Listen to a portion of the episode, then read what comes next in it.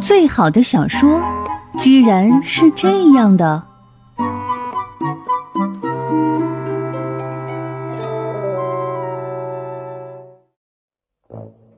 今天给大家带来的是 Heller 的第二十二条军规。这部作品呢，被西方评论界誉为二十世纪六十年代最好的小说。你们没有听错，确实是最好的小说，没有之一。人家话都说的那么绝了，你不去拜读一下，怎么能对得起你自己好奇的小心脏呢？好了，话不多说了，咱们来说这个故事啊。这个故事呢，发生在第二次世界大战期间。美国的第二十七号空军在意大利的皮亚诺萨岛上呢，过着疯狂的生活。他们疯疯癫癫，惶惶不可终日。他们贪生怕死，动不动就装病，赖在医院里不出去。好端端的，为什么要装病呢？原因只有一个，他们根本不想执行飞行任务。那么，为什么不想执行飞行任务呢？因为他们有一个变态的 boss，卡斯卡特上校。这个丧心病狂的上校呢，为了圆自己的将军梦，根本不顾下属的死活，一次次的增加飞行任务。这么一来呢，士兵的归家之日变得遥遥无期。而且这位变态的大 boss 还给他们量身定制了一条军规，这也就是传说中的第二十二条军规。这条谜一样的军规以谜一样的怪力纠缠着他们。这条军规没有明确的条文，它根本就不存在，但又无处不在。任你怎么反抗，都无法挣脱他布下的天罗地网。军队里的每一个人都在讨论他。当他们一有什么反动的迹象，上级必定用第二十二条军规来胁迫他们。说到这儿啊，如果你把这部作品理解成下级员工与变态 boss 的对抗史的话呢，那你就大错特错了啊！虽然呢，男主尤索林以自己的叛逆行为为弟兄们发出了罢工的最强音，但这也不能说明作者的真正用意。像所有的黑色幽默小说一样，荒诞、矛盾、混乱是小说的最大特点。作者海勒用他滑稽搞笑的文笔，在嬉笑怒骂之间淋漓尽致地展现了这个世界的荒诞、个人的痛苦以及社会对个人的残酷压迫。在这个荒诞的世界里，善恶颠倒，美丑异味，小人就是英雄，精英就是败类。好了，高调的话说完了，下面说点接地气的话吧。也许你听了上面的介绍呢，很想把这本小说找来读一读。朋友，我劝你最好先举起你的右手，放在你的左胸口，确定一下你是不是拥有一颗强大的心脏，因为你分分钟就会被作者混乱的结构、混乱的语言以及混乱的情节所逼疯。反正我读的时候呢，是四肢无力、头脑发麻、恶心干呕啊。读完之后呢，还是同样的症状。但是当你耐心读完，你会发现，你说它混乱，简直就是低估它，它本就是乱的一塌糊涂。可是读完回去再看看，哎，那还没有蛮有趣儿的哈。这个时候手脚不酸了，头也不麻了，精神也倍儿爽了。但是如果你希望我按照通俗小说的套路呢，按照故事情节的发展，绘声绘色的说完故事的开端、发展、高潮、结尾，是不可能的。啊，因为这样的话呢，我会吐血而死的。而且人家作者也说了，我试图避开小说的传统结构。第二十二条军规不是一部没有形式的小说，但是我在建构这部小说的结构时，力求使它看起来毫无结构可言。所以，如果你觉得乱，那就对了，说明你已经入戏了。这部小说一共有四十二章，涉及六十多个大大小小的人物，其中呢三十七章是以人物名称命名的，但它不是一部以人物故事为中心的小说。在六十多个人物当中呢，只有男主尤索林的故事呢是贯穿始终，伴随其他人物的故事片段，每一章都把一个人物推向疯狂或者死亡。到作品最后呢，尤索林的战友已经所剩无几了。然而，就连男主的故事啊，也是支离破碎。呃，毫无关联哈，所以呢，你不得不佩服海勒，他在突破传统小说创作的同时呢，还顺便摧毁了军人的威武形象，然后呢，又不经意的粉碎了一大波少女对军人哥哥的美好幻想。那下面的时间呢，就让我们一起进入这个荒诞的世界吧。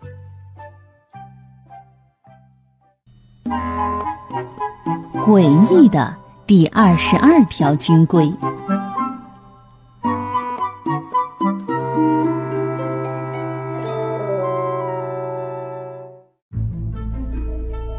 欢迎大家来到这个荒诞的世界。这里没有乔妹，没有终极欧巴，更没有高卡的撩妹技能和高尚的爱国情怀。如果真要说这部小说和《太阳的后裔》有那么一丁点相似，那就只剩下大家的男主都是在医院出场这一点了。可是，人家终极欧巴是路见不平拔刀相助之后才去医院探望病人的，而我们的男主尤索林就逊色了点他是装病进的医院。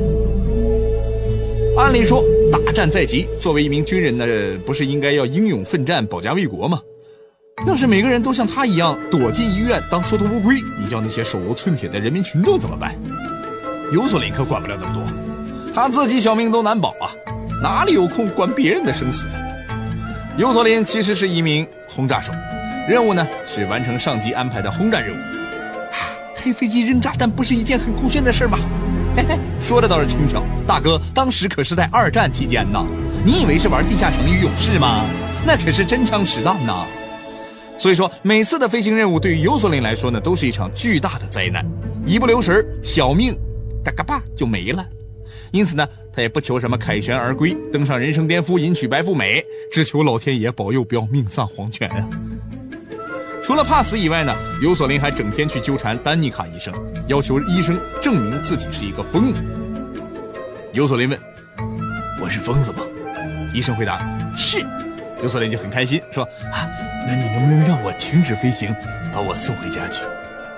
医生淡定地说：“当然可以，这是我的职责。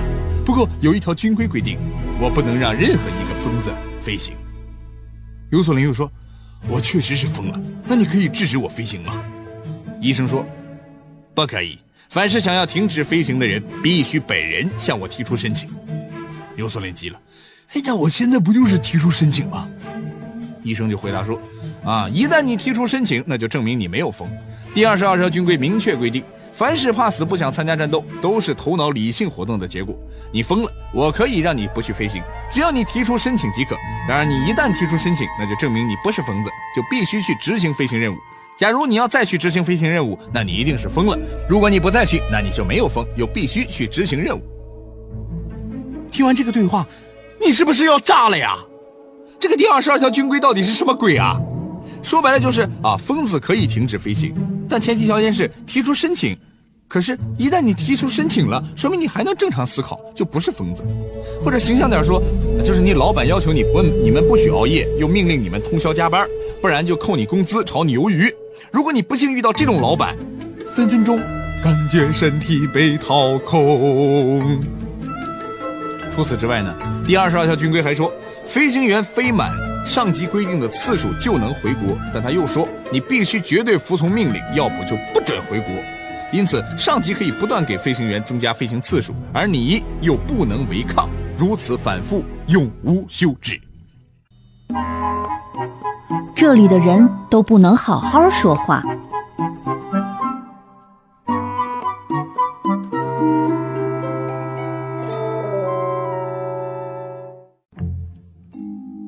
除了匪夷所思的军规呢，这里还有让人烧脑的对话模式。如果有人一遍就能听懂呢，那就请你把我的膝盖骨和头盖骨都收下。下面呢，就来测试一下各位的理解能力。克莱文姐是尤索林的好基友啊，一个典型的耿直 boy。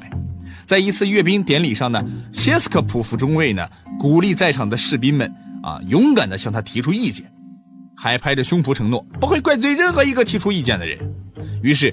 单纯的克莱文姐不听尤索林的劝告，公然指出了切斯科普夫中尉的错误。如你所料啊，第二天克莱文姐就被几个壮丁拖去军事法庭审问了。在场的有三个人，包括军事法庭庭长梅特卡夫少校和谢斯克普夫中尉。军事法庭庭长呢是一个留着两大撇粗胡须的上校，对着克莱文姐大喝一声：“再过六十天，你就要和意大利人作战了！你以为这是闹着玩的吗？”克莱文姐回答：“啊，不是长官。”上校又大喝一声：“不要打断我的话！”克莱文姐只好说：“啊，是长官。”这个时候呢，梅特卡夫少校插了一句嘴：“说话时必须先叫一声长官。”克莱文姐又只好回答：“啊，是长官。”梅特卡夫少校的冷冷的问：“不是刚叫你不要插嘴吗？”克莱文杰辩驳说：“哦，可我明并没有插嘴呀，长官。”没想到。梅特卡夫少校却说：“是的，你没有插嘴，可是你也没有叫长官。”然后转身命令速记员把这条罪状给他加上。长官说话时，他没有插嘴，也没有对他们说“长官”。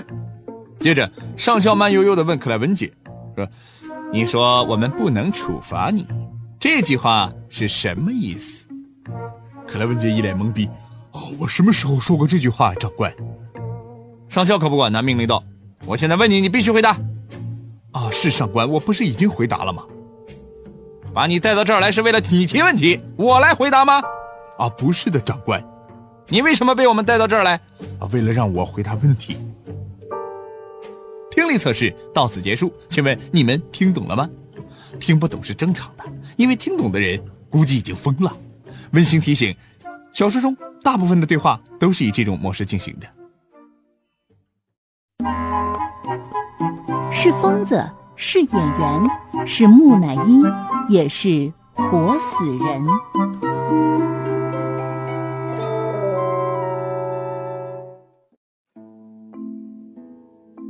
既然小说那么荒诞，我们在演绎这部小说的时候就不能按照常理来出牌了。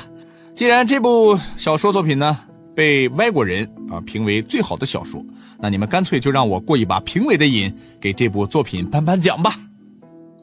经过千万只脑细胞的激烈讨论，七个奖项终于出炉。想知道它们分别是什么吗？那就接着听下去吧。第一个奖项是最佳编剧奖，这个奖项呢，当然非作者海勒莫属了。如果不是他的创作，我们怎么会拥有如此痛苦和快乐的阅读体验呢？而且，作者成功的以其东拉西扯、胡搅蛮缠、诡异相悖的语言，为我们建构了一个荒诞又真实的世界。外国人呢，把这部作品誉为六十年代的史诗，描写疯狂世界的典范。除此之外，评论界的大咖们还说他完美的体现了黑色幽默，把握了时代的魅力，表现了时代的特征。一时间，这部作品不仅成为出版商的香饽饽，还成为六七十年代的美国青年，尤其是大学生的必读作品。而书中的第二十二条军规也成为了无法摆脱的困境的代名词，进入了美国的日常语言。第二个奖项是最佳疯子奖，获此殊荣的是我们的男主尤索林。他不是疯子，却胜似疯子啊！为什么这么说呢？他每次出行任务都不求业绩，只求保命啊！此外呢，他行为怪诞不羁，为了逃避飞行任务，他使尽浑身解数装病混进医院。队友斯诺登死后呢，他的行为更加离谱，他居然赤身裸体的接受升职。出于无聊，他检查信件的时候任意签上华盛顿·欧文或者随军牧师的名字。如果说以上种种行为都无法凸显疯子的特征，那么接下来要讲的这一点就很明显了。他觉得。全世界的人都想弄死他，皮亚诺萨岛上的人、酒吧的招待、公车的售票员，还有那些跟他厮混的妓女们，他们都巴不得他死掉。除此之外，他觉得全世界的疾病也都想害死他，啊，感冒、风寒、疟疾、癌症、肺炎，他觉得自己随时都可能会挂掉。反正呢，他跟鲁迅先生笔下的狂人呢是有的一拼了，都是患了严重的被害妄想症。在他眼里呢，每一个人都是第二十二条军规的共谋者、制定者，他也因此成为老板眼中最难搞的员工。老板呢觉得他难搞，就想拉他入伙，他也差点掉进了那个充满诱惑的陷阱。好在呀，他识破了老板们的诡计，成功从岛上逃离了。接下来要颁发的第三个奖项呢是最佳演技奖，你觉得谁能够获此殊荣呢？好吧。获奖者叫奥尔，他是尤索林的好基友。你别看他的样子萌蠢萌蠢的啊，呃，其实呢，他是一个典型的心机 boy 啊。他之所以能够在众人之中脱颖而出，是因为他的演技实在是太高了。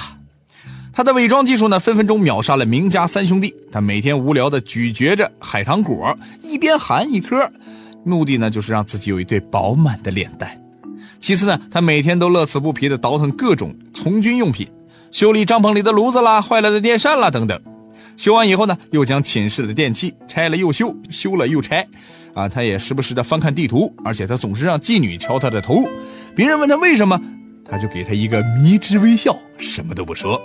更奇怪的是，每次执行任务，他的轰炸机呢都会被敌军击落。反正啊，谁跟他组团作战，呃，谁就倒霉。按理说呢，发生这样的事情呢，他应该很沮丧才是啊。但是这个家伙呢，每次都乐呵呵的处理事发现场，甚至还不慌不忙的找东西吃，不慌不忙的带着大家回到军事练习岛。但事情呢也总会出现例外啊。在一次出行任务之时呢，他又坠机了，但这一次他再也没有回来。当所有人都以为他命丧大海的时候，你猜怎么着？他居然逃往瑞典了。所以奥尔先前看似愚蠢的行为，都是为了逃跑做的铺垫啊！哎，还真的应了那句啊：“人生如戏，全靠演技呀。”奥尔不就是一个活生生的例子吗？第四个奖项呢是颁给一个路人甲的啊。虽然呢他在这部小说里全程没有讲过一句话，但他的戏份呢足以和主角相媲美。因为他的存在，使这部小说更具有荒诞色彩。他获得是什么奖呢？最淡定病人奖。如果现在的病人能向他学习，或许医患关系也就不会那么紧张了。这位病人是大战当中的一个伤员啊。一天夜里呢，他被人神不知鬼不觉的就搬进了尤索林住的病房。没有人知道他的面目是怎样的，因为他全身都被绷带和石膏缠绕着啊，成为了一个活生生的木乃伊。但是医生和护士呢，还是每天照常给他量体温。你说奇怪不奇怪啊？而且这个病人的输液瓶子和他装排泄物的瓶子是互相互对流的，这意味着他每天输入的养分呢，就是他的排泄物。哎呀，大家不妨脑补一下那个画面啊，两个瓶子的液体一进一出，他居然没有丝毫反应。这么淡定的病人你见过吗？要是换了今天啊，那主治医生我估计分分钟就躺地上了。哈哈病人都获奖了，怎么能少得了医生呢？大家还记得这个开头的时候啊，跟大家说啊，这个跟尤索林讲话的那位丹尼卡医生，对，就是他啊，获得我们最无辜医生奖。他无辜呢，可不是因为被患者劈伤或者砍伤啊，他是被老板给阴了。说起这位医生呢，也是怪可怜的，人家原本呢是一名职业医生，是吧？战争爆发之后呢，莫名其妙的被一支军队就捉来这里，除了跟变态的上级打交道，他还要应付各种各样的疯子。他心里呢，其实也很同情尤索林这帮人啊，但是在第二十二条军规面前呢，作为一个医生，他也无能为力啊，因为上头动不动就要说把他扔到太平洋基地去，战事是日渐吃紧啊。丹尼卡医生也是人呐，他怎么也要为自己打算一下，对吧？所以为了得到飞行补助呢，他就托人找关系，把自己的名字编入了一个机组。可是没想到飞机失事啊，这个机组上的所有驾驶员都遇难了。荒谬的是，压根没上飞机的丹尼卡医生也被宣判为死人。人们一边哀悼他，一边小心翼翼地避免同他说话，而且主管军事通知他，在上级没有对他的遗体安排做出决定之前，他不能再露面。无奈之下，他只能写信给妻子，证明自己还活着。他的妻子起初是相信的，但是得到体恤金之后，也就不相信丈夫在阵亡之后写的信了。于是，他就这样莫名其妙地成为了一个活死人，像只生病的老鼠，只能在阴影中上蹿下跳。好了，前五个奖项呢已经颁发完毕了，不要着急，休息一下，休息一下。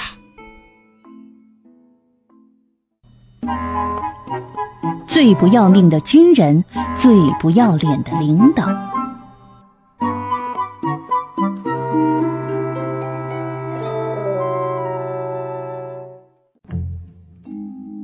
各位听众，现在进行的是颁奖典礼的下半场。下面呢，我们来颁发第六个奖项啊！刚才呢，不是有提到有一个机组的驾驶员遇难了吧？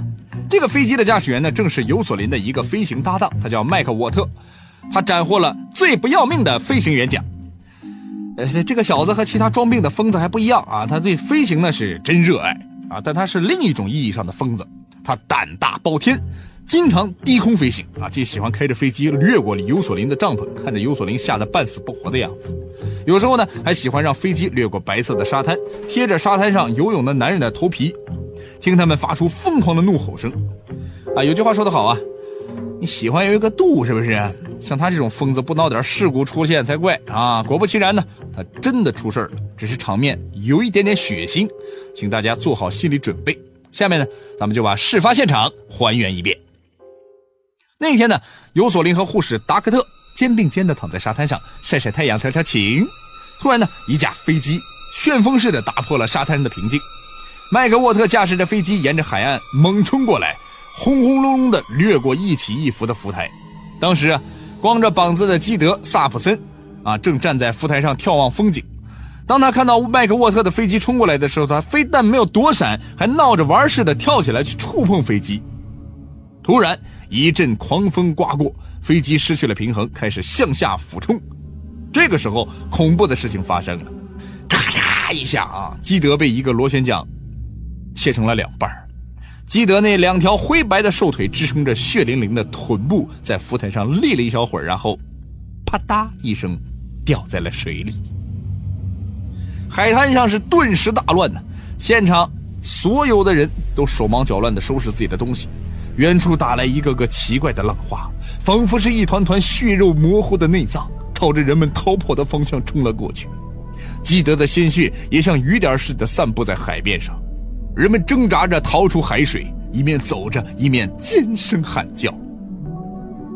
后来才知道，当时麦克沃特呢正带着两个新驾驶员在搞训练飞行，知道自己闯祸了。麦克沃特驾驶着那架嗡嗡作响的飞机，缓慢而稳当的螺旋上升。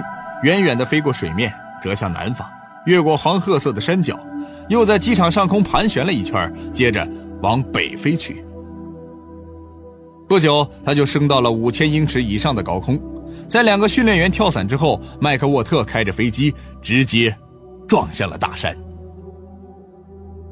事发现场讲完了，气氛有点沉闷啊，但是奖呢还是得颁下去啊。接下来呢，这个奖呢就叫他最变态老板奖吧。获奖的是谁呢？卡斯卡特上校吧，是吧？在基德和麦卡沃特死后呢，卡斯卡特上校呢，居然把规定的飞行任务提高到六十五次。最初的最初，根据司令部规定呢，完成二十五次战斗飞行的人就有权申请回国，当然呢，必须得到长官批准。为了圆自己的将军梦，这位卡斯卡特上校紧紧地抓住这条规定的尾巴，必须得到长官批准这一点，一次次给下属增加飞行次数。从最初的二十五次到三十二次、四十次、五十次、六十次、六十五次，甚至八十次，无论下属飞满多少，这位变态的上校都会将这个次数继续加量。摊上这么变态的 boss，员工们不发疯才怪呢。因此呢，他的下属不是装疯就是卖傻，除了尤索林和奥尔呢，没有人能逃出他的魔爪。说他是最变态的 boss，一点也不过分。啊，不过仅仅是一个变态呢，也是成不了什么气候的。小说里面的布莱克上尉、科恩中校、谢斯科普夫将军、佩克姆和德里德尔将军等人呢，都是他的同伙。为了满足自己的私欲呢，无所是不用其极呀。那条威力无比的第二十二条军规，就是他们团伙的杰作。有人说呢，这些人映射了美国六十年代卑鄙龌龊的官僚阶级。其实我想说的是，他们的卑鄙龌龊又何止是在六十年代的？好了。颁奖典礼就到此结束了。虽然呢，这个第二十二条军规呢是有点难懂了，但是好的东西呢都是需要时间去消化的吧。希望对这部作品感兴趣的朋友呢，可以亲自去看一下海勒笔下的荒诞世界。看完以后呢，你也许会发现啊，生活中到处都有二十二条军规的影子，又或者说你发现自己正是这条军规的受害者或者施暴者。最后，希望在座的各位都能够多留个心眼儿，好好警惕生活中的第二十二条军规。借此也希望各位领导、各位老板、各位家长不要把这条军规视为法宝，不然你会把自己的下属、员工、孩子推向一个死胡同。毕竟又要马儿跑，又要马儿不吃草，同样是不现实的。好了，今天就跟大家分享到这里吧，我们下期再见吧。本节目由路上读书授权喜马拉雅 FM 独家播出。